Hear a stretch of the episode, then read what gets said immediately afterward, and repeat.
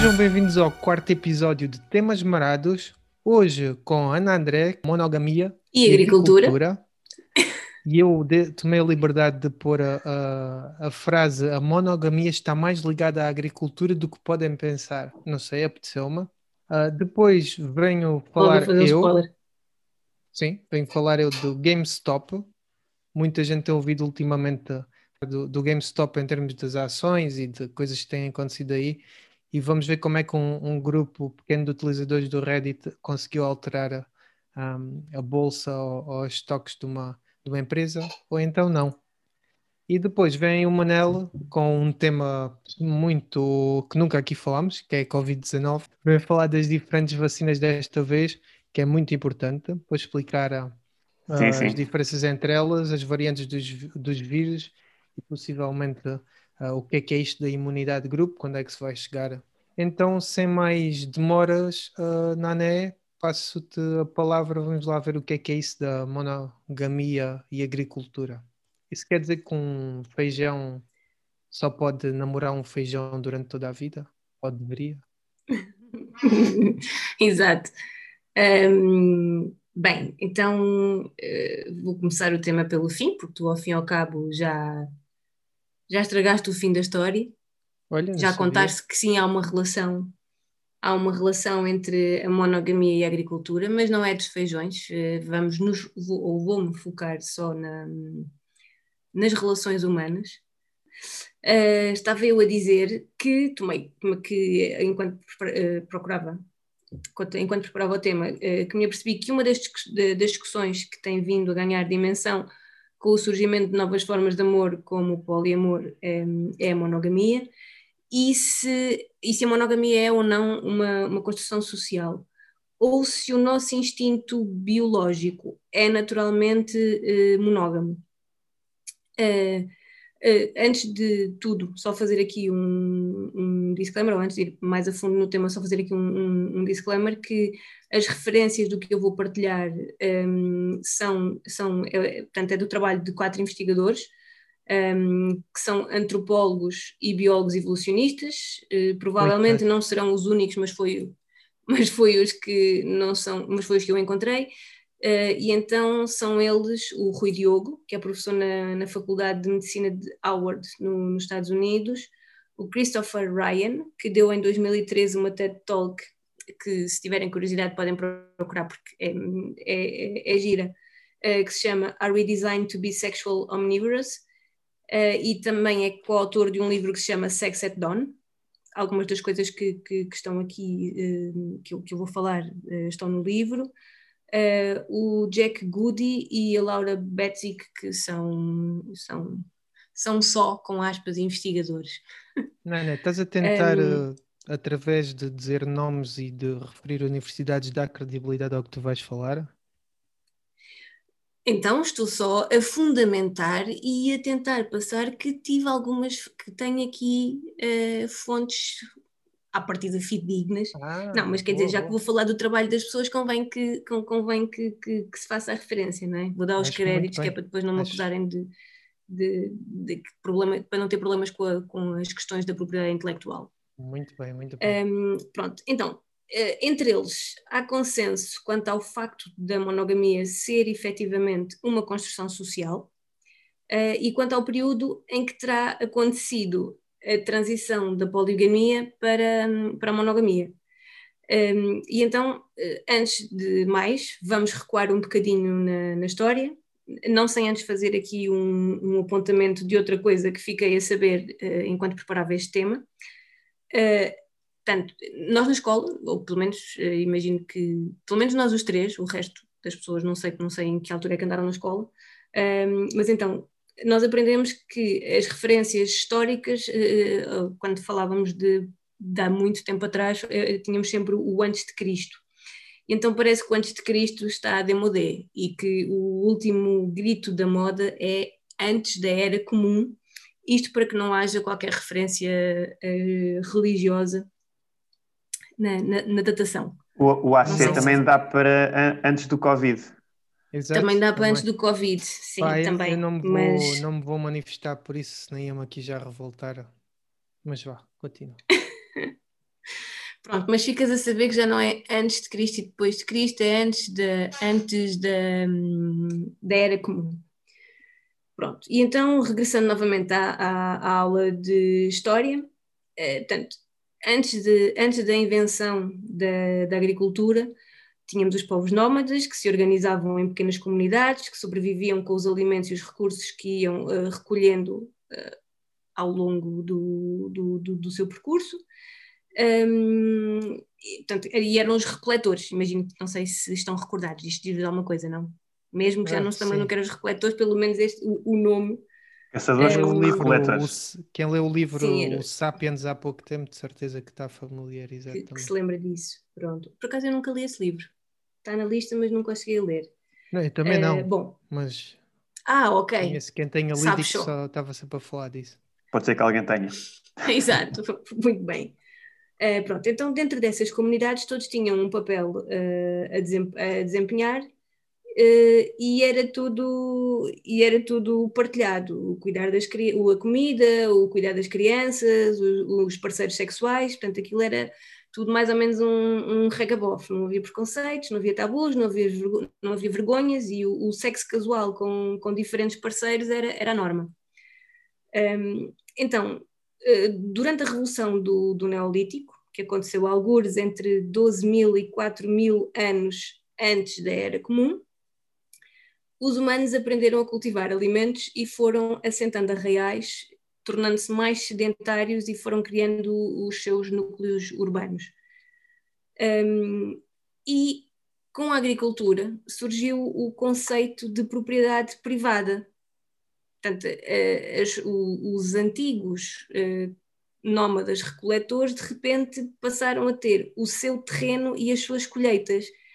Um, e mais, em algumas zonas as produções cediam às necessidades da, da, da comunidade um, e nesse excesso os humanos viram potenciais benefícios Portanto, sempre com olho para o negócio, isto é uma coisa também que parece ser, eh, é uma, é uma coisa que nos é inata, um, e a propriedade privada começou a tornar-se um bem precioso e algo que eles queriam proteger. E então, com, com isto, começou a surgir a preocupação com, com a herança. Por um lado, era preciso garantir que os herdeiros eram legítimos e não de outros homens da comunidade. E por outro lado, era necessário cuidá-los e protegê-los pela, pela sucessão. E então, parece que aqui uh, surgiram duas coisas um, que ainda hoje temos que, que, que, ainda hoje e que ainda hoje existem, não é? Que se têm perpetuando, que se têm perpetuado ao longo do, do, dos anos. Um, e então que são elas a imposição da monogamia e a instituição do machismo. Uh, não vou, não vou, de parar aí. Uh, não vou derivar, não, não, não, não, não vou derivar para a parte do, do machismo, vou, vou, -me, vou -me manter na, na, na monogamia. Um, portanto, a preocupação de ter a certeza que o filho, disto da parte, do, do, da parte masculina, portanto, a preocupação de ter a certeza que o filho era, era, era mesmo eh, legítimo, uh, faz com que a própria mulher também acabe por se tornar uma propriedade e, e, e aqui, ao fim e ao cabo, começa a tratar-se, a, a traçar-se o futuro subserviente que, que, que da, pronto, da, da, da, mulher. Um, e eu acho isto muito, muito engraçado e muito curioso. É, como é que uma coisa aparentemente, aparentemente inofensiva, não é? Como começar a plantar eh, couves e batatas, depois vem a ditar a maneira como ainda hoje nos relacionamos e, e que está na gênese de, de, dos problemas de desigualdade de género que ainda, que ainda hoje enfrentamos. E achei Sim, isto mesmo muito. Isso também pode estar relacionado com, com parte também do, do, do homem ter sido sempre visto com. Aliás, deve ter a ver também com a genética, a parte da força, a parte de. Né? Tipo essa imposição Sim. do homem. Há uma. Houve este, aquele senhor que eu falei há bocado, o Jack Goody, ele fez, uma, fez um estudo, ele correlacionou as, as zonas agrícolas onde havia mais, um, mais força de arado, mais trabalho de arado, que, estava, que à partida estava mais relacionado com essa força masculina, um, fez, fez a correlação entre essas zonas com as zonas onde que são mais um, onde a monogamia é mais forte, é, é, mais predominante e há uma, e há uma correlação direta. Um, portanto, sim, há uma relação com isso. pronto, há, há, há uns estudos que indicam que 90% da comida dos nómadas recoletores era, era providenciada pelas mulheres um, e com a agricultura, este papel de liderança da mulher foi se tornando menos relevante na comunidade e acabaram por ter que ser um bocado isoladas em. Um bocado não, acabaram por ser isoladas em casa, a cuidar dos filhos, que depois haveriam de herdar a propriedade privada dos pais. Pais não no sentido de casal, pai do sexo masculino. Um, uhum. e então, aqui tenho aqui uma citação do, do, do Christopher Ryan, eh, em que ele diz que os homens como que alugavam o potencial reprodutivo das mulheres, prestando-lhes certos bens e serviços, como alimento, abrigo, proteção, etc., e em troca as mulheres ofereciam-lhes fidelidade, ou pelo menos uma promessa de fidelidade. Não, já não era mau. Pronto, exato, já não, já não, já não era mau. Um, e então, certo, certo. Um, pronto, e então, eh, basicamente, atualmente, este nosso conceito de amor uh, que vive muito do ideal monogâmico, da ideia romantizada da, da alma gêmea e de, de, dos contos de fadas, dos filmes românticos, um, vem, uh, quer dizer, tem, tem origem nesta revolução agrícola, mas depois acabou por ser um, promovida ao longo dos anos, tanto cultural como, como socialmente, por hum, seja tenha sido pelo, por, por governos, tenha sido pela própria igreja. Uh, entretanto, enquanto também enquanto, enquanto fazia a pesquisa, encontrei dois exemplos também um, que acabam por ser curiosos. Um, um que era do, do Império Romano, em que os próprios, eh, os próprios imperadores promoviam estas relações de casal monogâmicas um, e, e é associada a, um, esta, à monogamia promoviam que, portanto, eles promoviam o mono, que fossem que, que fosse relações monogâmicas para garantir que os filhos eram todos legítimos e ao mesmo tempo promoviam uh, que os casais se reproduzissem para terem muitos filhos. Isto para quê? Tendo muitos filhos e sendo, ele, sendo eles todos legítimos, um, não, a herança ficava muito partida. Depois, quando morria o progenitor, a herança ficava muito partida e eles não concentravam, e não era uma, uma só pessoa não concentrava tanto poder. Hum. Isto havia aqui, havia aqui estratégia. E a outra era da Igreja Católica, que também promovia um, as relações monogâmicas, mas não promovia tanto um, a natalidade, sempre com, com a esperança que o filho mais velho não deixasse, uh, não deixasse uh, descendência e depois o filho mais novo herdaria tudo, não é? como na, quando com a morte do, do mais velho e depois como o mais novo normalmente ficava era celibatário da, da igreja depois a própria igreja ficava com os, com os bens da família Epá, isso é Sempre. tudo bastante complexo sim, sim. Tudo, sim, negócio tudo com muitos yeah. tudo com muitos tudo com muitos esquemas tudo com muita Paulo tinha muito tempo livre para pensar nas coisas pá. claro não havia internet Pois. Não havia podcasts. Não havia televisão. não havia televisão. Pronto, e era isto que eu vos tinha para contar hoje. Não Muito sei bem. se ficaram tão, tão surpreendidos como, quanto eu. Andaste aí descobrir umas grandes carecas. Exato. Já. Gostei muito do teu tema. Muito. Manel, alguma questão? Ou alguém sim, sim, deixa-me queira... Deixa-me mandar lenha para a fogueira. Então manda aí. manda, manda. Um, Estava a achar muito não viste, não viste nenhuma relação entre. Vai que é para o homem acabar de plantar a fila das batatas. a monogamia e a prostituição. Porque a prostituição, uh... a meu ver, é um sintoma da monogamia não ser. Eh, não ser natural não, e de natural, ser imposta. Sim, não é? Ao mesmo tempo em que tentaram forçar essa monogamia, a prostituição foi um, um mercado que cresceu paralelamente, não é? Mas há, há na, na, natureza há animais, há espécies que são monógamas, isso.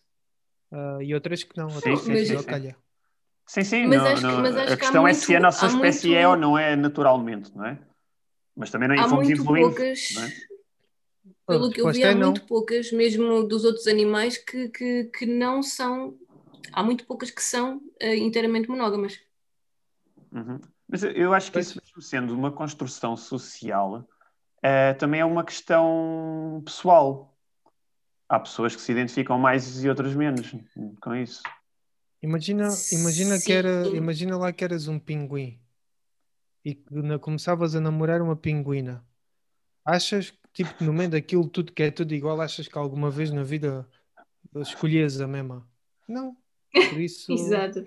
É tudo okay. Não, mas é assim, mas, mas nós mesmo hoje em dia há muitas, há muitos, há muitos povos ainda e há, e há algumas zonas, e sobretudo aquelas tribos mais antigas, onde a poligamia é permitida. Só que é permitida só para homens. Não, um homem pode ter um harém. Quem é? Quem, vá, qual de vocês é que nunca desejou ter um harém? a é ideia do harém sempre existiu, mas é sempre. Comigo, mas é sempre o, o, o harém com 40 não. É o, sultão que as, é o sultão com as concubinas. Olha, agora estou-me a lembrar.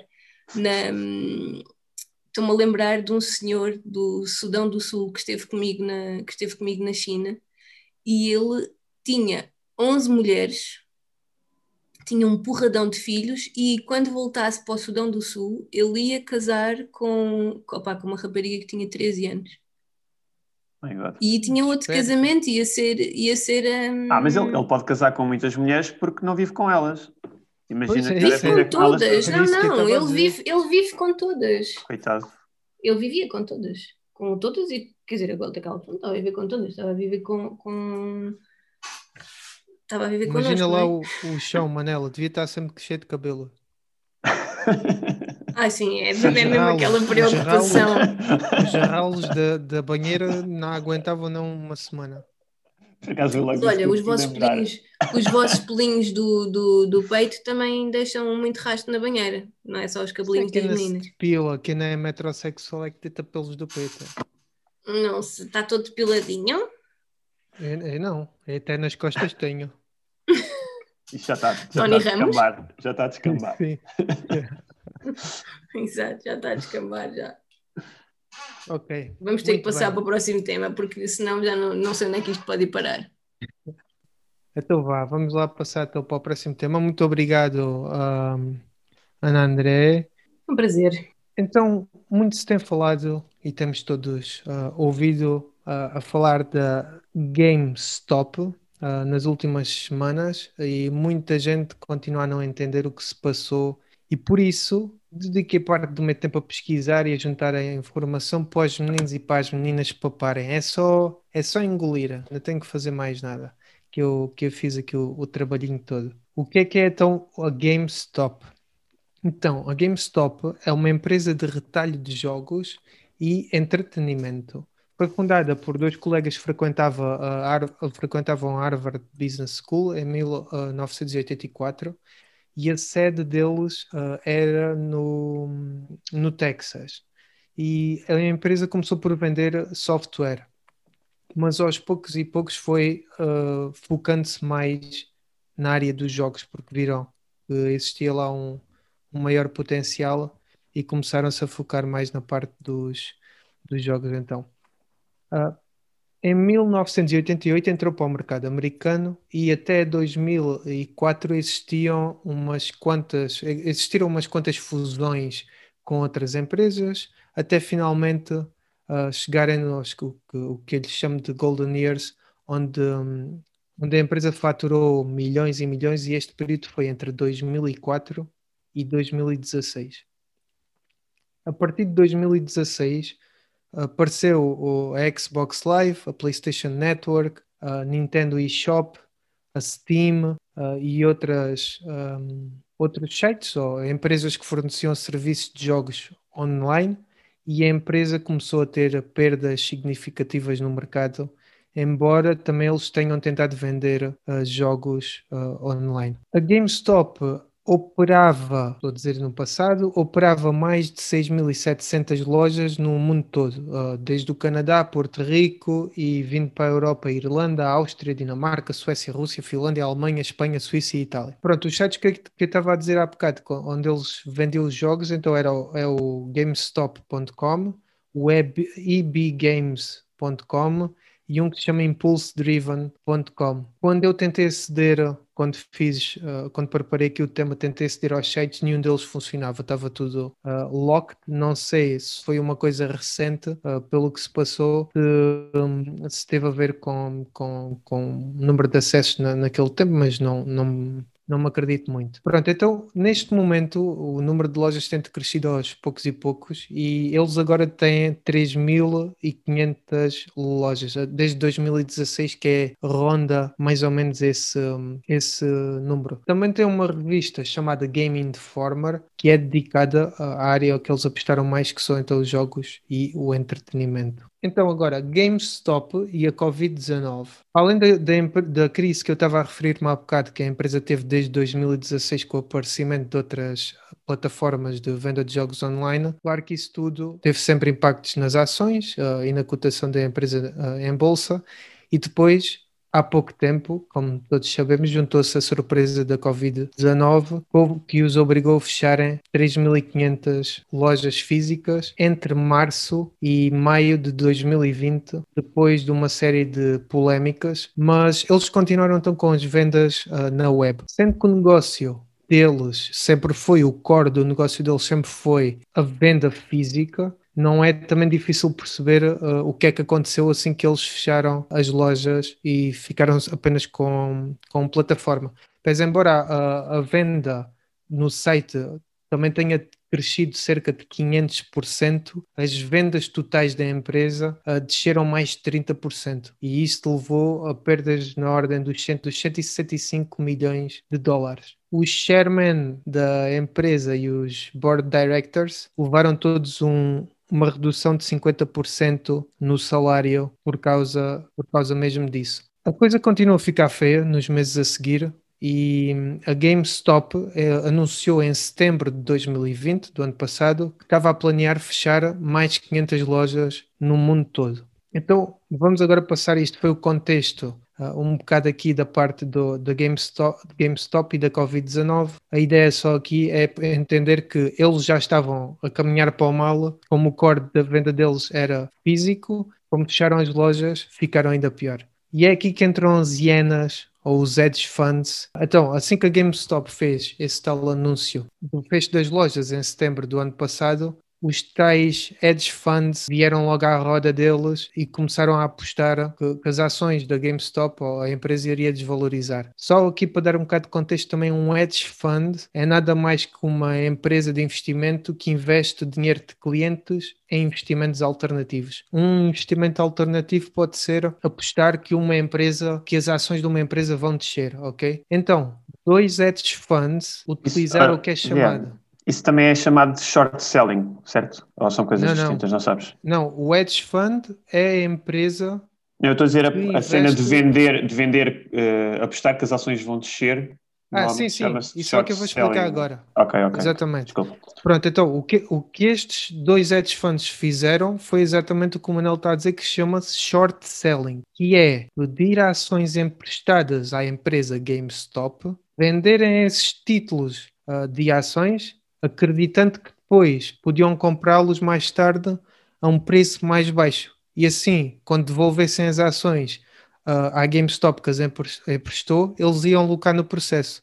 Para entendermos melhor isto, eu tenho aqui um exemplo com maçãs. Toda a gente gosta de maçãs, por isso. Então imaginem assim, imaginem que vocês vão a uma loja que vende maçãs e dizem lá ao senhor, mestre, emprestei uma maçã que depois, depois da manhã devolvo, tá? E o senhor empresta-vos uma, uma maçã e as maçãs nessas, nessa altura, e vamos imaginar que as maçãs custam todos o mesmo preço em todas as lojas, essa maçã nesta altura custava um euro quando ele vos emprestou. Então vocês levam a maçã na mão, vão dar uma volta e encontram um amigo que está cheio de fome e vendem-lhe a maçã por um euro. Neste momento, vocês têm um euro no bolso e ainda não gastaram nada. Porém, ainda devem uma maçã ao senhor da loja que vos emprestou. Vão para casa e tal, uma soneca, no dia a seguir acordam. Passam noutra loja qualquer de maçãs e reparam que o preço das maçãs desceu. Cada maçã custa agora 50 cêntimos. Compram com o vosso dinheiro uma maçã por 50 cêntimos e voltam à loja do senhor que vos emprestou uma maçã e devolvem a maçã, não devolvem o euro, porque ele vos emprestou um bem que era a maçã. No meio dessa história toda, vocês acabaram de ter 50 cêntimos no bolso, ok? E foi exatamente isto que os hedge funds fizeram. Pediram emprestadas montes de maçãs da GameStop. Depois venderam-nas a outras pessoas por um preço, uh, porque todos os indicadores diziam que nos dias e meses a seguir, uh, ou eles tinham essa ideia que as, que as ações iam descer, até eles conseguiram vender esses títulos todos. E o problema que eles depois tiveram foi que quando, quando iam comprar as maçãs para devolver a quem lhes emprestou, as maçãs já não estavam ao preço inicial, estavam muito mais caras. Em vez de terem ganho, ganho os tais 50 cêntimos, eles estavam a começar a perder dinheiro. Está claro? Isso, isso porque muita gente investiu. Sim, já lá vou também. Aqui era só um bocado a parte geral para explicar. Aqui era só um bocado a parte. Está sempre à frente. Ah, é impaciente. Sim, isto era só para explicar o que é que é o short selling e como é que o, o short selling funciona. E há aqui duas coisas que também é preciso de mencionar antes de continuar, que é a primeira é quem pede maçã emprestada tem que geralmente pagar um juro. Posso, a posso segunda... fazer uma questão, Guilherme? Tens ideia se o short selling é legal cá, na Europa? Tenho. Não é, pois não? De, de, é, deixa-me só acabar a lógica e a seguir digo-te já.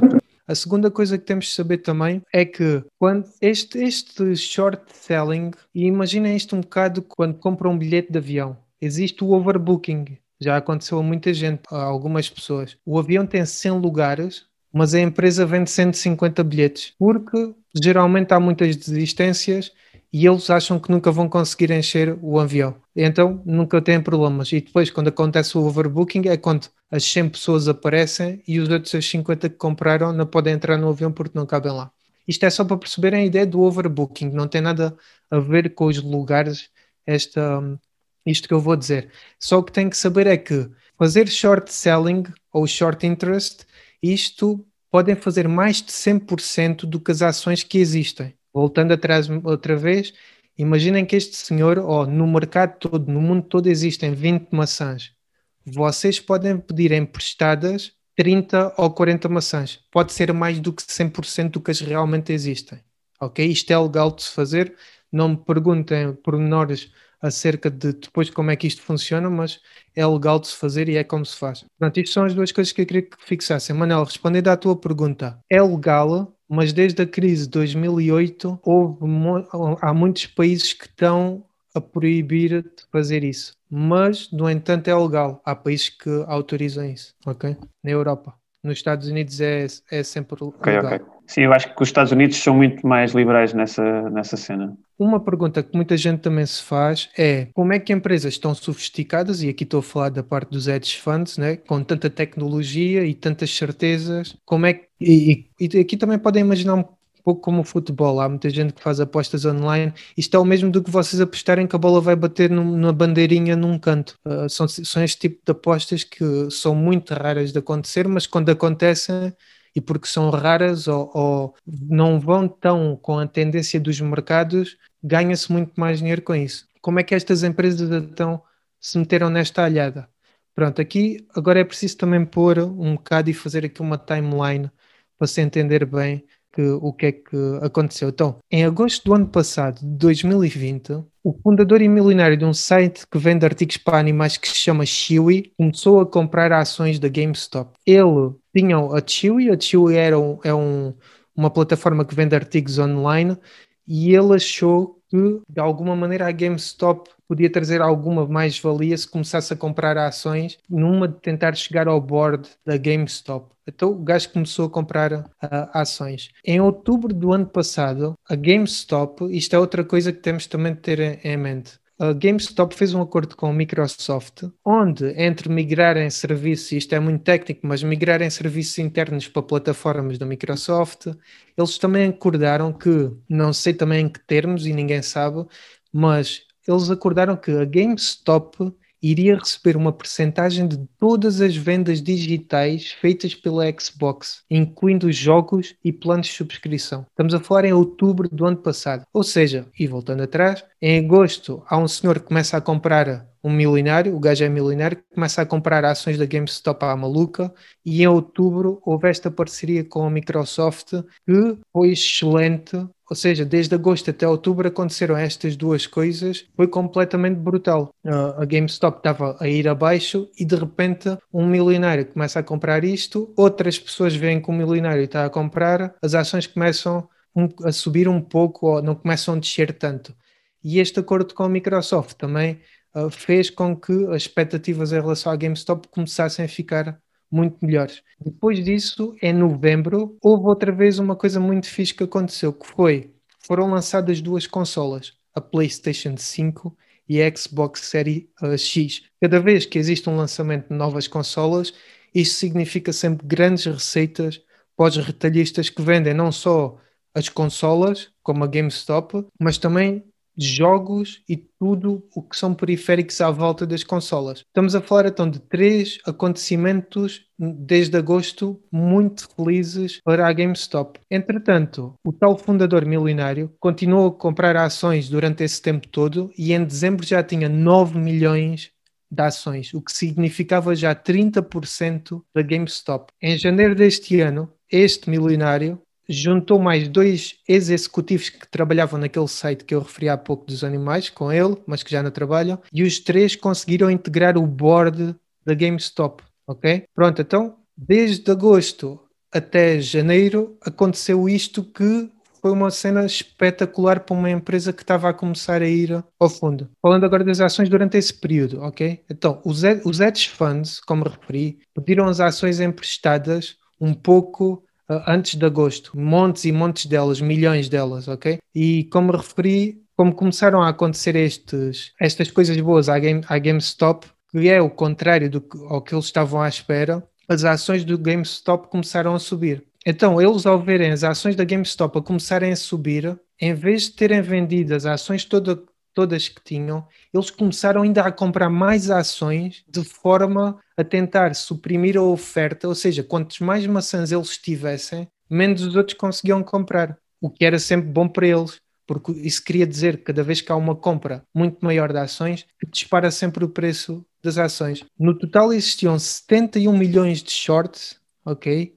Mas a GameStop de short selling mas a GameStop, no fundo, só tinha 69,75 milhões de ações físicas que se podiam mesmo comprar, mas já existiam 71 milhões de short sellings, o que, o que é um problema uh, gigante. Então, por lado, temos 20% do total das ações que existem em investidores como o tal senhor milionário que falei, pertence agora ao, board, e por causa disso existem regulamentos que o impedem de vender as ações que ele tem, ok? E depois existiam 40% de outras ações que são detidas por empresas grandes que não têm o hábito de vender ações, o que faz com que o mercado fique ou que existam para se poder mesmo movimentar fisicamente, digamos assim, 30 milhões de ações disponíveis. Ou seja, temos 71 milhões de short sellings, hipoteticamente vendas de 71 milhões de ações, mas no fundo só existem 30 milhões de ações no mercado. Ou seja, uma enorme uh, procura e muito pouca oferta. E é aqui então, que aqui é a parte que o Manel mais gosta de certeza, que entra os, que entra os senhores do Reddit. Então, Reddit, primeiro, para quem não sabe, o Reddit. Bem, já agora deixa-me só perguntar, esta, esta última parte ficou clara? Manel e, e, Ana e ouvintes, claro. Acho que sim. Sim, sim. Acho Pronto, que o, que é sim. só, o que é só preciso perceber desta parte que acabei de dizer é que havia 71 milhões de intenções de compra, ou seja, alguém tinha de, de devolver 71 milhões de maçãs, seja a que preço for, mas no entanto, no mercado só existiam mesmo fisicamente 30 milhões de maçãs. Grande problema. Pronto, então, senhores do uh, Reddit. Correr mal para alguém. Então, diz? Isso estava mesmo a ver se ia correr mal para alguém, não é? Pronto, é isso mesmo. E agora que entra a parte interessante. Então, primeiro, para quem não sabe, o Reddit é uma rede de comunidades que é baseada uh, nos interesses pessoais, ou seja, pode-se for formar uh, comunidades virtuais. É só isto, não é preciso ir mais uh, a fundo do que isto. Então, um grupo de utilizadores criou uma comunidade que, ou uma subpágina que se chamava Wall Street Bets, e onde os utilizadores que, de todo o mundo que gostam de discutir mercados e de comprar ações, vender, etc., estarem envolvidos com o mercado, vão lá e mandam uma posta deles. Aquilo é como se vissem um, um fórum, ok? Vai lá, um escreve uma coisa, outro escreve outra, outro responde, cria um novo tópico. É um fórum, basicamente. Então, estes senhores aperceberam-se de tudo o que estava a acontecer, porque esta comunidade é grande e há, pronto, há pessoas espalhadas por todos os lados com interesses diferentes, mas houve uns que se começaram a perceber do que é que estava aqui a acontecer. E então, quando se começaram a perceber que só existiam 30 milhões de ações disponíveis, o que é que eles tentaram, o que é que eles começaram todos a fazer? Uma coisa que se chama short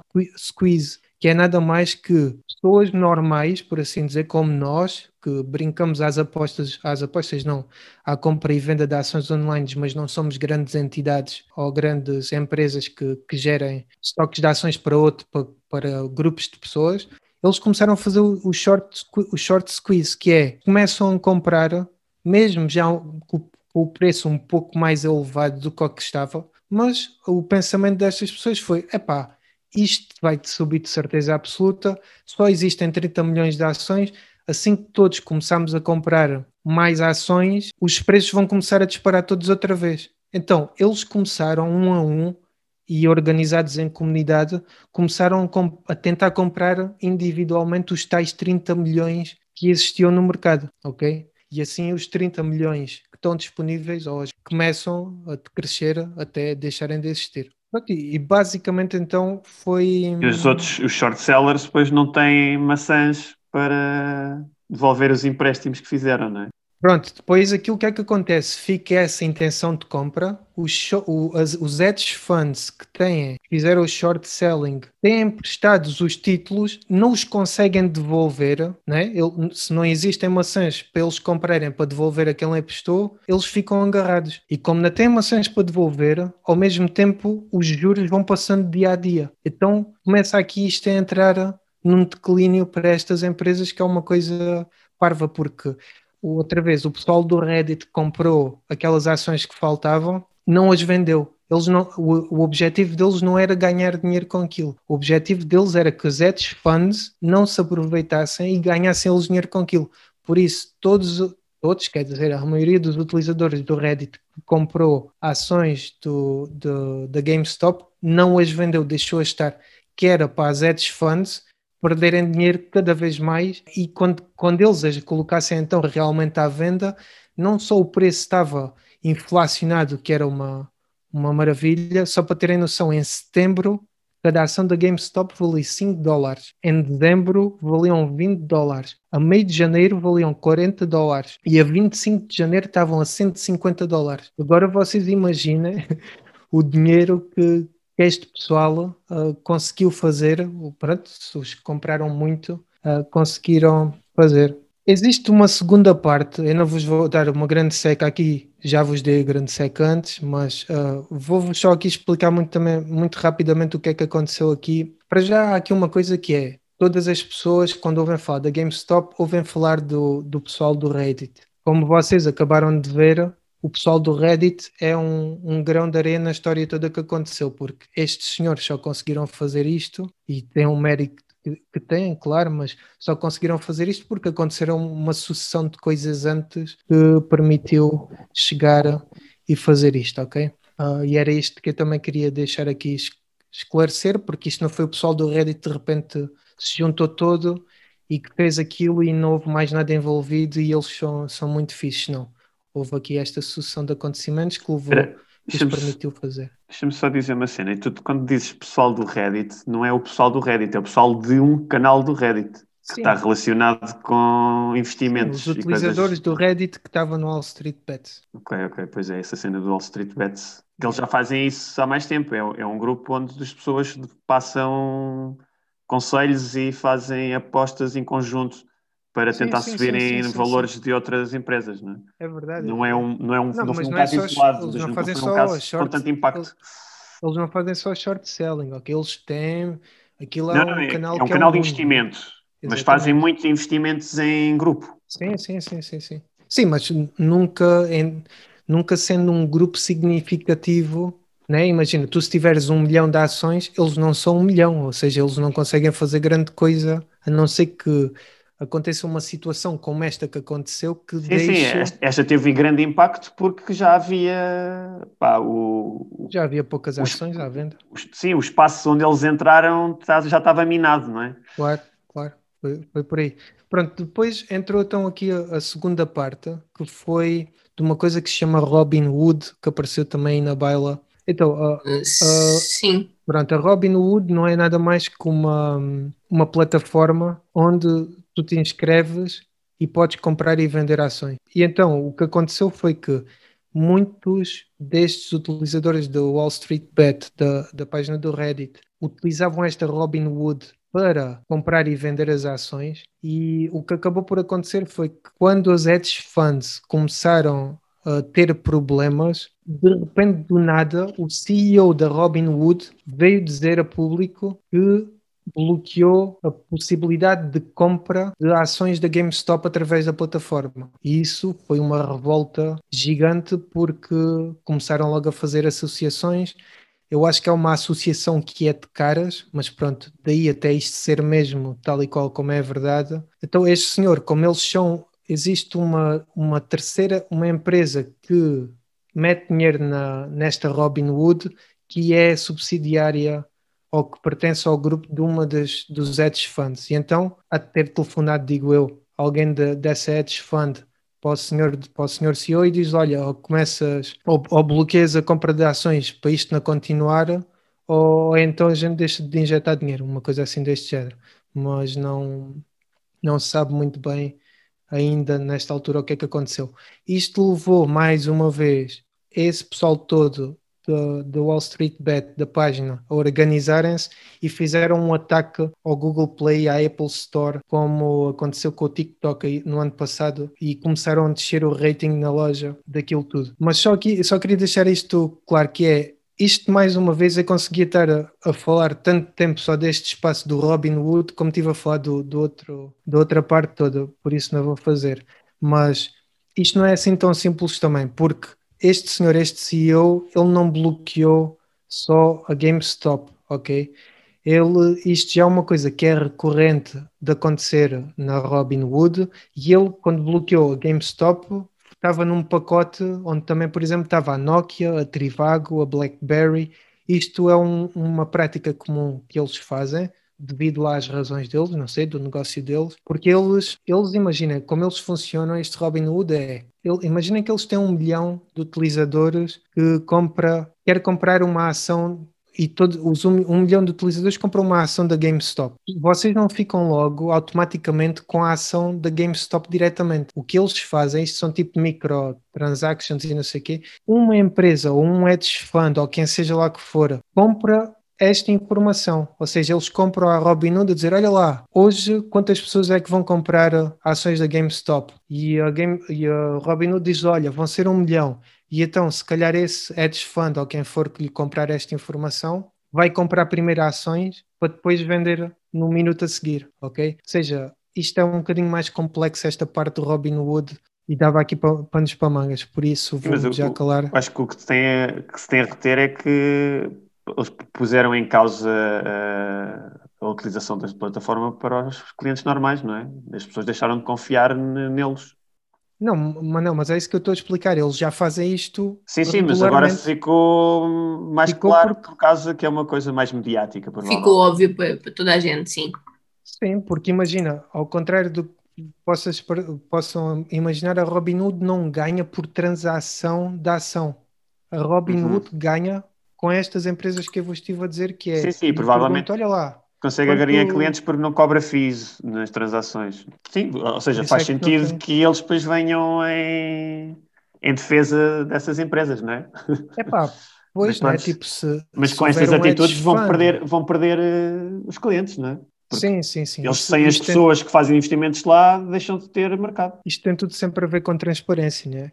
Uh, e aqui eles não estão a ser. Uh não estão a ser nada transparentes. Bom, olha, eu estou farto de falar, vocês não me disseram quem me estava a esticar, por isso já chega deste tema. Agora então vamos passar para o Manela, que nos vem falar de Covid, vacinas do Covid. Pois, a gente nunca teve este tema na nossa programação, não é? As vacinas não. Não, primeiro, primeiro vou fazer, falar de vacinas, não vou falar de Covid, que é para dar algum contexto de que tipos de vacinas é que, é que temos. Então, há muitos tipos de vacinas. Eu vou tentar aqui dar assim uma explicação muito sucinta de, de alguns tipos. Tanto como a minha. Não, não, não, não, não, não, não, quero, não quero entrar por, para a cena, não quero dar outra seca às pessoas. então, a, a, mais tradicional e a mais conhecida são os vírus inativados. E um exemplo uh, bastante conhecida é a vacina da gripe. A vacina, a vacina da gripe tem uma, uma característica, ela está espalhada por todo o globo, e todos os anos sofre uh, imensas mutações e há sempre variantes diferentes todos os anos. Ou seja, todos os anos a, a Organização Mundial de Saúde determina as três variantes mais prováveis para cada zona e é com base nessas probabilidades que são criadas as vacinas. E não, nem todas as pessoas tomam esta vacina, não é uma vacina obrigatória, mas como existe uma boa parte da população que a toma, ajuda a proteger a outra parte da população que não a toma. Isto não é bem imunidade de grupo, mas é funciona como, ou seja, diminui a probabilidade das pessoas apanharem gripe porque há uma grande parte da população que está vacinada. Outro tipo de de, de vacina uh, tem a ver com uma coisa que se chama toxoides, e os toxoides são uh, toxinas inativadas que são produzidas pelas bactérias. Um exemplo desta vacina, deste tipo, é o tétano. O tétano não é contagioso, ou seja, não há, não há aquela imunidade de grupo, ou seja, as vacinas que umas pessoas tomam não ajudam a proteger as outras, ou seja, e é importante perceber isso, que se tu não tomares a vacina, só estás a correr um risco teu, pessoal. E a bactéria, a bactéria que provoca o tétano está presente em todo o lado na natureza, ou seja, é, é bastante possível de uma pessoa que não está vacinada contrair tétano uh, só por interagir com a natureza, por assim dizer. Outro tipo de, vacinas são as subunidades ou conjugadas. Estas são, na minha perspectiva, é as vacinas mais complexas mas pelo que eu, que eu percebi tem a ver com uma, uma ligação entre antigenos e carregadores proteicos. Isto provoca normalmente uma resposta de maior, de longa duração dos anticorpos. Um exemplo de, deste tipo é a vacina para a pneumonia. E acho que é importante fazer aqui uma distinção, porque as pessoas falam de vacina contra a pneumonia, mas a vacina é contra uma bactéria e não contra a doença pneumonia. Ou seja, quando é possível tu apanhares pneumonia por, outras, por outros meios, sem ser por, este, por esta bactéria. Uh, ou é seja, porque a, a, própria pneumonia pode não ser eh, causada por uma bactéria, não é? Sim, sim, há várias causas, há várias coisas que podem causar a, a pneumonia, mas a principal acho que, que será esta, uh, não tenho a certeza, mas esta vacina é contra a, essa bactéria. Outro tipo é vírus ou bactérias atenuadas seja, as, as vírus inativados que, são, que deixam de, de ter, ter algum efeito uh, maléfico no nosso corpo, mas os atenuados são vírus que estão enfraquecidos, por assim dizer. Ou seja, é um risco uh, dar estas vacinas a pessoas que tenham o sistema imunitário comprometido. Uh, estas vacinas, um exemplos delas são a vacina do sarampo e da tuberculose. Eh, este, esta cena de dar vírus atenuados uh, tem a mais-valia de provo provocar imunidade mais duradoura, normalmente. Então, agora vamos aqui ao, ao Covid. Para perceber melhor aqui as, as vacinas do Covid, uh, é preciso explicar uma coisa que se chama spike protein. Esta é uma proteína que o vírus uh, usa para se ligar às nossas células. Se vocês já viram a imagem do, do vírus, parece assim sempre uns, uns pequeninos apêndices à volta do, do centro do vírus. São esses pequeninos apêndices que são uh, estas spike proteins. E isto é importante explicar porque as vacinas que estão a ser construídas uh, para, para o Covid são todas baseadas nesta spike protein, porque os anticorpos vão se ligar lá para destruir o vírus. Vamos aqui. Então, eh, a vacina da Pfizer, da BioNTech, provavelmente já ouviram falar dela, são, são empresas dos Estados Unidos e, e da Alemanha que estão a trabalhar em, em conjunto e usam um processo que eu não expliquei anteriormente, porque é uma coisa, acho eu, que é bastante recente.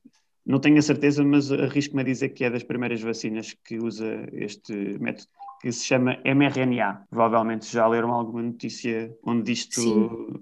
É, Aliás, é... acho que era o, campo, era o campo de investigação dos gajos da BioNTech, não era? É, não, pesquisei até esse, esse pormenor. Isso, não, é, eu tenho é ideia. aqueles que andam a alterar o código genético. É aquela Ok, o- tecnologia que altera bocados do DNA. Não é bem. O, o mRNA é muito, muito sucintamente explicando, é um conjunto de instruções que as células utilizam para produzirem determinadas proteínas. Uhum. E o que acontece é, este mRNA está tá, tá feito para entrar na célula, ou seja, eh, ele, eh, isto é feito de uma forma que invade as tuas células e coloca esse mRNA dentro da célula e essa célula vai produzir proteínas específicas que, depois de um, de um processo que é bem complexo, vão estimular a produção de anticorpos eh, para esta spike protein do, do, do coronavírus. Só um à parte. Há um documentário na, na Netflix que é muito fixe, que tem a ver exatamente com isso. E é, acho que é brincadeira com esse mRNA que tu estás a falar, que é um gajo que trabalhou na NASA, que trabalhou na sei onde, aquela história de sempre, e ele simplesmente começou a fazer kits, o que tu podes comparar online, ele tem uma página na net, para que tu próprio começares a fazer alterações no DNA Não, de o M- espécies. este de espécies mRNA não comunica nada com o teu DNA. É um receio que existem de alterações de DNA, mas o, o teu DNA está no, no- no núcleo da célula, das células, de todas as células do corpo. E este mRNA nunca comunica com o núcleo da célula. Ele entra diretamente na célula e estimula a, produ- a produção de- Ah, ok. das, ok. das proteínas, ou seja, não há qualquer interação com o teu sim, sim. DNA. Yeah. Normalmente o teu DNA, ele eh, fabrica mRNA para as células f- funcionarem normalmente. É assim que o teu Ok. núcleo, o núcleo da célula dá instruções à célula para produzir determinadas proteínas. Disclaimer: não levem muito a nossa conversa a sério, que a gente não somos especialistas. Ah? Sim, Conti- sim. podes continuar. Só para. Diz assim, críticas. som- somos Mas- só mais uns veículos da desinformação. Não, eu. Cada vez que se fala em saúde, tem que dar aqui o disclaimer, senão as pessoas Sim, acreditam sim, sim, 100% não, não. na gente e. Posso, posso não estar 100% correto, mas é a minha, é, é a minha percepção do, do que eu investiguei. Não, posso, posso, ou seja, há sempre a minha interpretação, os meus filtros, não é? Que podem induzir em erro. Não é? é preciso ter cuidado que eu não me responsabilize pela informação. ok. um, uma característica destas vacinas da, da, da Pfizer e da BioNTech é os 95% de eficácia. E isto aqui é um ponto muito importante, que é a eficácia das vacinas. E vou explicar como é que este valor é calculado. Ou seja, a Pfizer fez um teste, ou seja, a fase 3 dos testes clínicos, dos testes clínicos, é a fase 3, é, é o último teste que fazem, normalmente é um grupo, normalmente com mais de 10 mil pessoas, e é o último teste para serem aprovadas eh, e serem reconhecidas e poderem ser usadas eh, publicamente. E este teste que a Pfizer fez contemplou 43 mil pessoas, em que metade tomaram vacina e metade tomaram um placebo. Ou seja, não, era uma vacina vazia, não, não fazia nada. Destas pessoas todas uh, vacinadas, uh, das vacinadas, 8 uh, manifestaram sintomas de Covid e 162 das não vacinadas manifestaram sintomas do Covid. Ou seja, deste total, das 162 mais as 8, chega-se a este número de 95%. Ou seja, como vocês podem ver, isto, este 95% não quer dizer grande coisa, porque são números muito reduzidos. E outra coisa, isto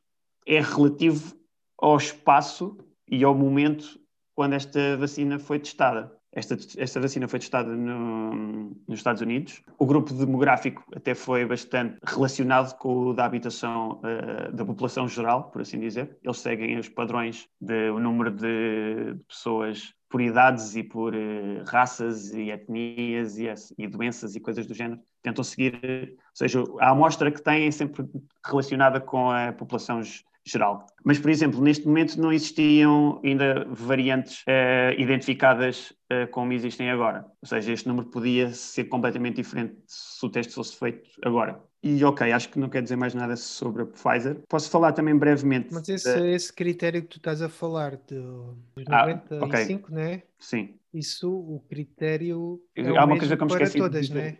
Ou não? Hum, Mais ou menos. Os números que normalmente são ap apresentados na comunicação uh, social são a eficácia que eles demonstram é a eficácia de a pessoa não manifestar sintomas do Covid. Estás a perceber onde é que eu quero chegar? Ou seja, isto não, não, não, não te dá garantia nenhuma que tu não possas uh, ser portador do vírus. Ou seja, tu podes estar vacinado e contraís o vírus, não há estudo nenhum que te dê a eficácia da infecciosidade do, da vacina. Ou seja, o único, o único, único número Aliás, existem mais, mais valores. Há duas eficácias que normalmente são analisadas, que é a eficácia de contrair sintomas de Covid e a eficácia de, de sintomas de Covid de casos severos. Por exemplo, esta da Pfizer, eh, houve oito casos severos nos que tomaram o placebo e zero no, nos que tomaram uh, Epá, a, ah, isso... a, vacina. Estás a ver? Ou seja, não.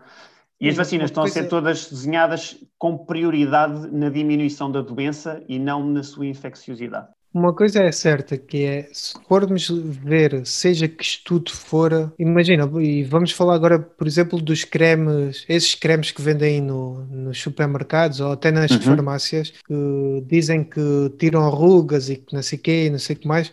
Se fores ver os estudos disso, o que as amostras é de 10 pessoas que utilizaram e 10 pessoas que não utilizaram, e houve ali 5 das que utilizaram, parece que ficaram não, não, um bocadinho isso, melhor.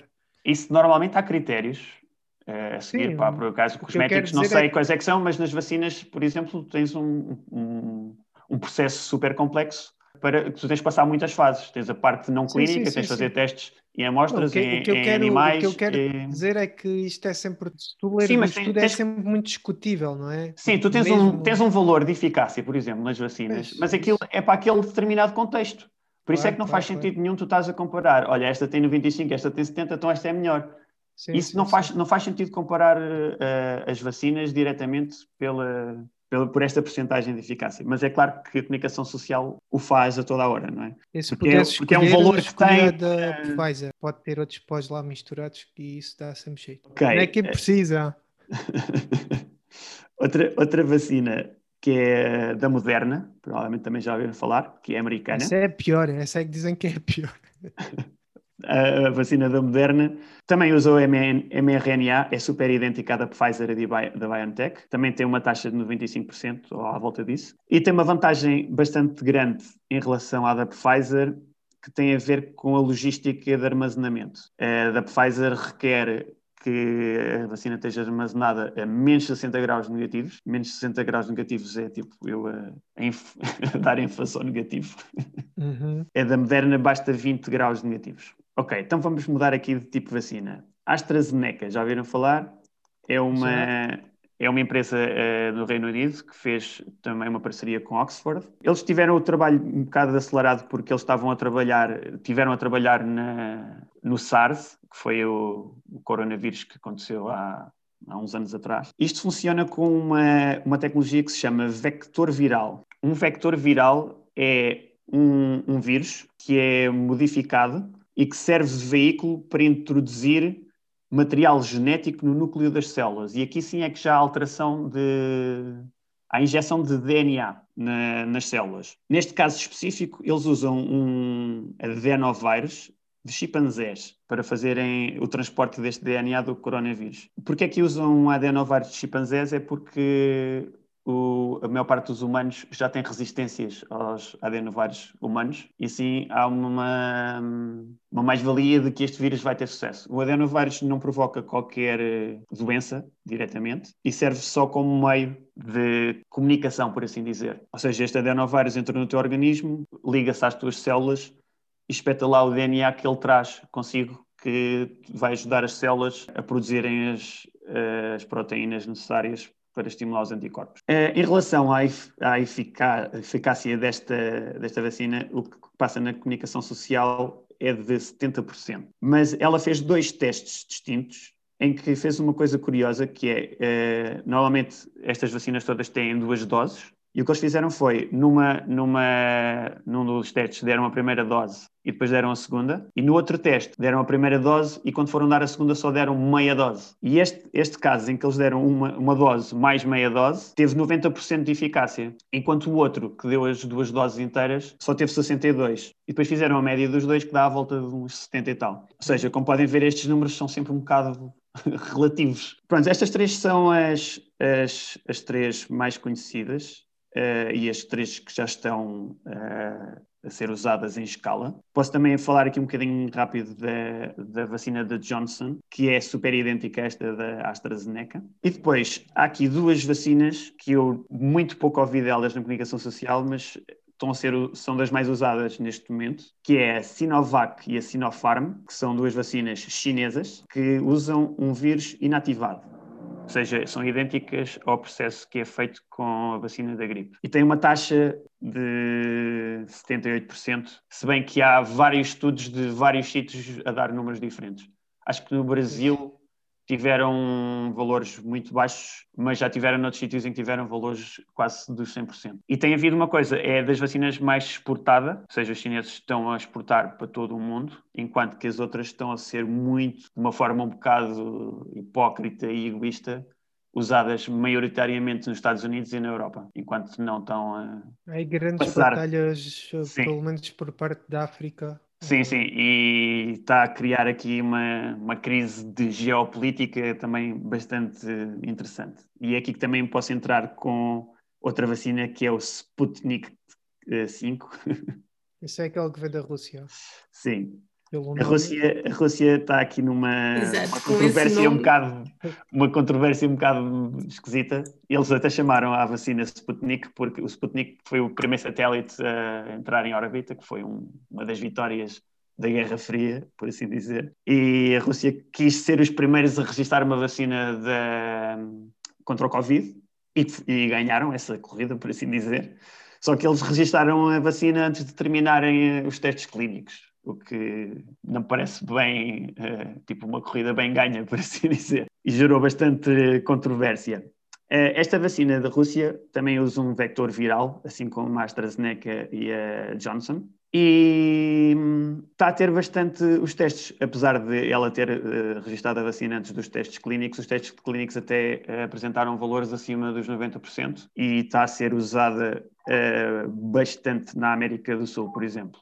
outra vacina que eu não consegui estudar muito, porque usa-se uma, uma, coisa que se chama subunidades, que é algo idêntico uh, é o que eu falei há bocadinho da vacina da, da pneumonia. Chama-se Novavax e também é uma, uma vacina com bastante, bastante promissora, mas uh, ainda, ainda está em, em testes em testes clínicos. Uh, para terem noção, uh, existem 62 vacinas diferentes uh, em testes clínicos, ou seja, é a fase final, e existem mais 160, se eu não estou em erro, de em testes, em testes pré-clínicos, ou seja, ainda estão na parte dos animais, ou seja, existe uma quantidade de, de diferente de vacinas uh, gigante. Um, o que é que eu posso falar mais aqui? Qual é que é, foi aquela que chegava esta semana a Portugal, na terça-feira? O que é que é? A Portugal, acho que a, a que está a ser usada cá é a da Pfizer.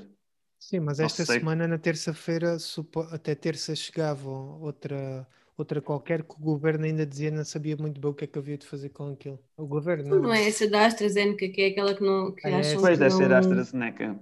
Pá, não pois, tô, que assim, tem aqueles problemas, tem aqueles eh, pá, eventuais problemas em, ou pode não ser tão eficaz em pessoas com mais com de mais... 65 anos, não é? Pois, pois, é isso. Uhum. Yeah. Então, pá, já chega de vacinas, porque há muitas vacinas para falar, mas estas acho que são as mais importantes e não quero também alongar muito. Vou mudar agora o tópico um bocadinho para as variantes. Variantes do Covid. O que, é como, é que, como é que chegámos aqui, basicamente? Ou seja, sempre, sempre que o Covid Uh, o vírus invade uma célula nossa, o que ele faz é programar a tua célula para fabricar mais vírus. E cada vez que há, há essas replicações de vírus, há uma probabilidade quase ínfima de haver um erro de replicação genética. E, e, esse, e, esses erros de replicação, na maior parte das vezes, causam com que o vírus não funcione bem e ele não propaga. Mas algumas vezes é possível que ele eh, venha com melhores características. E se ele vier com melhores características, pronto, ele vai ter, vai ter, eh,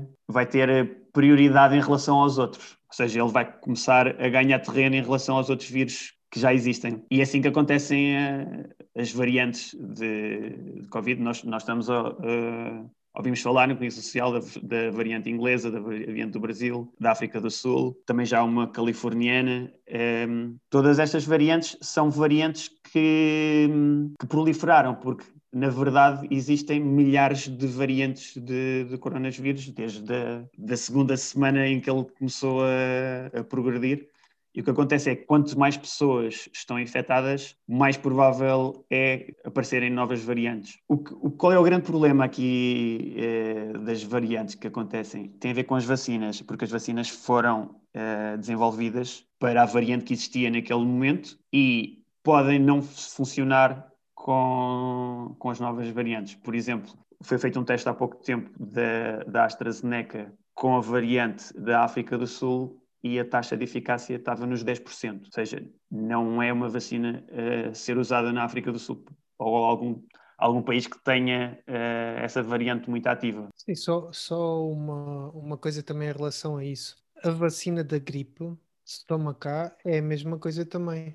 Só que Sim, eu, eu expliquei há bocadinho. Há, sempre, há três variantes uh, que são escolhidas conforme a tua zona e pronto, e vais tomar, vais tomar a, a vacina com essas probabilidades. Podes, podes, podes contrair Exatamente. uma das variantes que tu não tomaste a vacina e apanhar a gripe. Exatamente. Ok, então vamos para a imunidade de grupo. eu acho que isto foi. Make it short. Já, já, já foi muito foi muito foi um tema muito discutido. Pá, vocês, vocês, vocês hoje estão aí a esticar-se um bocadinho. Tão, tão... Mas vá, vá, bora lá. R0, sabem o que é o R0? Já viram falar? Não. Zero era o que eu tinha nos testes. R, é o, é era um o... programa de matemática. É uma linguagem? O R0 é o número, é o número que Aliás, é. É o paciente zero. Não, é o número de pessoas que. tem a ver com, com a quantidade de infecciosidade de, de, um, de um vírus por exemplo. E é estimado que o coronavírus. Ah, é tipo aquela taxa de contaminação, não? Sim, o coronavírus esteja entre 1,5 e 3. Claro que isto depende de muitas variáveis, mas está aqui nesta, nesta coisa. Isto para dizer que, para se atingir a imunidade de grupo, há aqui um cálculo matemático que se usa o R0 e temos que ter entre 4 a 7 milhões de portugueses imunes, entre os vacinados e os infectados, para entrarmos na imunidade de grupo. Ou seja, 4 a 7 milhões de portugueses é um número bastante grande. E falta aqui contar com a eficácia da vacina, porque este, este cálculo é feito com a eficácia a 100%, o que não é a realidade, e é, estou a falar de eficácia de infecciosidade, não, tem, não está a contar também com as variantes, porque as variantes vão, vão mexer com esta eficácia de, das vacinas, de certeza. Para concluir isto de uma forma menos bonita, a conclusão que eu cheguei é que vai ser muito difícil atingirmos esta. Já estamos a arrepiar caminho, é isso? A imunidade de grupo uh, e que provavelmente as vacinas vão contribuir para que o, o coronavírus seja, uh, deixe de ser tão letal e tão uh, comprometedor da, do Sistema Nacional de Saúde, por assim dizer. Mas muito dificilmente nós nos vemos, vamos ver livros dele. Ou seja, isto para preparar as pessoas que provavelmente Veio para ficar, é isso? A utilização de máscaras, os cuidados de higiene, eh, essas coisas todas, não vai deixar de ser uma prática nos bons anos. E agrupamentos grandes também parece que se torne uma coisa difícil. Provavelmente haverá alguma criatividade que nasce aí para, para permitir, com algumas características ou por exemplo, é, só podes ir a um concerto se tiveres um atestado que foste vacinada contra as variantes é, que estão ativas naquele momento, coisas deste género. Não sei o que, é que, o que, é que vai acontecer, mas o coronavírus não me parece que vá desaparecer facilmente. Mas olha lá, Manel, em relação a isso. Vai se tornar como é a gripe. O, tu tens o boletim de vacinas internacional como é para a Covid, tens por outra qualquer. Tu se fores viajar para o Sudoeste sempre amarelo, por exemplo. Sim, mas tu não tens que mostrar o boletim de vacinas quando vais ao concerto dos YouTube ali. Pois não, isso não. A Lisboa, por exemplo, estás a ver? O que vai acontecer provavelmente é que tu vais ter que andar com uma credencial de vacinas uh, é, para ir a eventos, não, por exemplo. Não sei se acredito não, mas isto, isto é uma, uma, uh, uma, ideia extrapolada minha. Não, não eu, eu não. acho que isso se calhar é numa uma... fase, se calhar numa fase de transição? Eu não acredito que isso... haver essa fase de transição que tu estás a falar. Acredito porque aí, que... Manel, aí começas a abrir os precedentes. Porque só para, o, para, para a Covid? Porque não para outra coisa qualquer? Porque o Covid é um problema. Porque é que a Covid que... é mais importante trans... que. Porque é, uma, porque é uma pandemia ativa. Não, momento. mas não é isso. Como é a gripe. Está bem. Então, mas... Só que a gripe, a gripe não tem a mesma, a mesma mortalidade nem infecciosidade que tem o coronavírus. Até então, se tiveres uma pneumonia, também é infecciosa. Depende da pneumonia, uh, mas sim, provavelmente. Sim, mas vamos lá.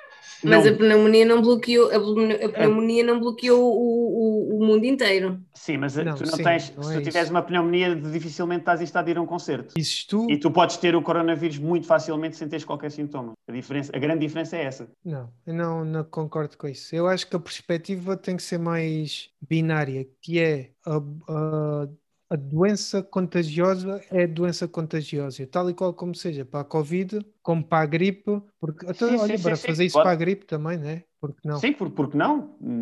Já que vão fazer para uma, porque fazem para todas. A gente estamos a dizer que isto é contagioso não, e mas, claro que é mais mortal do que uma gripe, talvez, mas imagina, tu tens para entrar num lar, tens tão atestado a dizer que não tens gripe. Pronto por exemplo. Sim, se calhar faz sentido. Ah, não. É pá, sim, imagina, tu vais entrar num lar e tens gripe. Estás a pôr em risco uma data de pessoas, provavelmente estão todas vacinadas, mas se não tiverem, uh, estás a pôr em risco a vida de outras pessoas, não é? Sim, mas o que é que quer dizer é que vamos um bocado para o exagero de tudo e de mais alguma coisa, né? E é isso que é isso, começa a ficar incontrolável. Sim, não, pá, pá, eu fiz uma sugestão da minha cabeça agora tipo em dois minutos, não é? Mas vai ter que haver soluções criativas para conseguirmos conviver com isto. E não parece, e não, não, não acredito, pá, e posso estar só a ser pessimista, não é? Mas não acredito que venha um milagre de uma vacina que vai resolver este problema e o coronavírus desaparece. Acho que. Eu também não. Mas é... acho que toda a gente pensa, toda a gente Acho as, as pessoas conscientes, ninguém está à espera que isto seja erradicado, não é? Pelo pois, menos nos próximos anos. Se calhar a maioria das pessoas não é pessoa consciente, não é? Porque eu, eu, o que eu vejo é a maior parte das pessoas acredita que pá, vamos estar aqui mais uns meses a sofrer até estar tudo vacinado e pronto, fica tudo como era antigamente. E isso não, não acredito não. que aconteça. Eu acredito que muita gente gostasse que isso acontecesse, mas, mas não, não. Também não têm que tirar assim a esperança às pessoas. Mano, as pessoas já estão, as já pessoas já estão a passar muito mal. Epá, eu acho, eu acho fartos disto.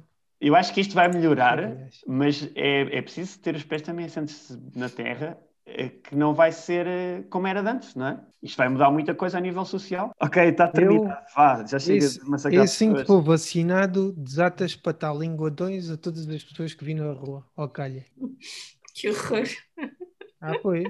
Até o varredor da rua que aqui anda. Digo primeiro, estou vacinado, anda cá. Mando ali um linguadão que é para ele ver que tenho que gosto de pessoas, no geral. Ok, ok. Beijo na cara? Não, obrigada, mas linguadões, passa para cá essa boca. Pá, e lembrem-se que estarem vacinados não significa que deixam de transmitir. Reduz bastante ah, tá, a probabilidade de, de, de contraírem a doença, mas não duvido. Muito agradecido, Sr. Manela. É pá, fogo. Palmas para ti. Seca. Foi ótimo voltarmos à emissão live e a partir de agora Olha, vamos continuar por aí. Coisa. Possivelmente, quando o Manel deixar de odiar outras redes sociais, vamos expandir também para outras redes eu só, sociais. Eu só sou anti-Facebook por enquanto. Olha, por eu queria isso... só lançar um concurso. Okay, ou seja, quem, quem, adivinhar quantas vezes eu disse, ou seja, e por assim dizer, é, pode falar no próximo podcast. e Guilherme, tens contagem... que tu a contar para confirmar isso. Não, eu vou contar de certeza, né? Eu vou ter que editar aquilo. Exato. Mandem as vossas contagens para temasmemorados.gmail.com. Isto não é brincar, isto é mesmo a sério. Exato. E as estimativas que vocês tiverem, uh, ou então através aí do, do Insta. Senhores, senhoras, Por mensagem direta. E aqueles que não têm sexo definido, até para a semana. Ou podem ter vários sexos. Ou podem ter vários sexos. Tchauzinho. Ok, vá, abracinhos. Tchau, tchau, abracinhos sem Covid. Adeus. Tchau, tchau.